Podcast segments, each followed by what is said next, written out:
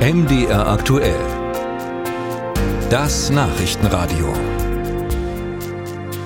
Die Bundesregierung will die Energiewende nun auch verstärkt in den ländlichen Raum bringen und künftig in sogenannten benachteiligten Gebieten Solaranlagen errichten lassen. Also dort, wo die Böden für die Landwirtschaft eher schlecht sind oder das Gelände schwer zu bewirtschaften ist. Der Plan ist, diese Böden doppelt zu nutzen, also für die Landwirtschaft und für die Stromerzeugung über Photovoltaikanlagen. Von Agri-PV spricht man dann. Wie es da in Mitteldeutschland aussieht und was die Landwirte dazu sagen, beschreibt Caroline Vogt. Der Deutsche Bauernverband reagiert verhalten auf Habecks Pläne. Generalsekretär Bernhard Krüsken. Wenn es tatsächlich Agri-PV ist, dann ist der Flächenverlust überschaubar und dann kann man damit umgehen. Aber es gibt ja nicht nur die Agri-PV, sondern es gibt ja, und das wird ja der weitaus größere Teil der Projekte sein, die ganz normale Freiflächen-PV. Und diese Fläche ist natürlich für Landwirtschaft, Lebensmittelerzeugung und auch für Biodiversität erstmal verloren. Kurz erklärt.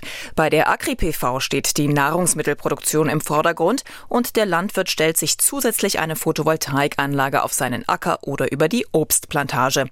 Das kann durchaus positive Effekte haben. Sonnen- und Hagelschutz für die angebauten Pflanzen und zusätzlichen Strom. Schwierig an der Sache, den meisten Landwirten in Deutschland gehört das Land, das sie bewirtschaften, nicht. Sie haben es nur gepachtet. Nach Angaben des Thüringer Bauernverbands liegt die Pachtquote bei 70 bis 80 Prozent.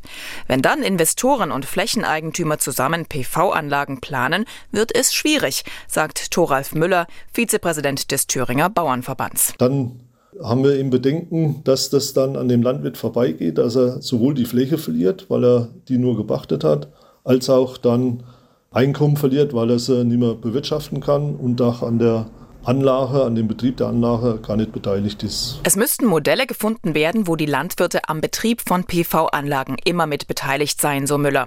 Grundsätzlich seien die Bauern für den Ausbau der erneuerbaren Energien. Aktuell ist in Thüringen noch kein Agri-PV-Projekt umgesetzt. Nach Angaben des Netzwerks Solar Input sind aber zwei in Planung, in der Nähe von Weimar und nördlich von Erfurt. In Sachsen-Anhalt wird immerhin schon gebaut. Bei Apenburg in der Altmark entsteht mit 34 Hektar gerade die größte Agri-PV-Anlage Deutschlands. In Sachsen sind schon zwei Agri-PV-Projekte umgesetzt. Eine Freiflächenanlage in Lübtitz bei Leipzig und eine Forschungsanlage der Hochschule für Technik und Wirtschaft Dresden in Pillnitz. Sachsen-Anhalts Landwirtschaftsminister Sven Schulze findet es gut, dass über die Doppelnutzung von Flächen für Landwirtschaft und Photovoltaik nun detaillierter gesprochen wird. Denn es gäbe noch viele offene Fragen. Weil man über ja, Solarenergie im Moment sehr viel Geld verdienen kann. Und gerade bei den Flächenbesitzern, den Bauern, die Fragen sind, was bedeutet das für ihre Ackerflächen?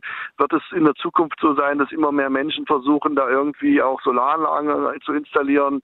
Welche Möglichkeiten gibt es für die Kommunen und so weiter? Deswegen braucht man eine klarere Regelung aus Berlin und das scheint jetzt ja ein Stück weit auch in diese Richtung zu gehen.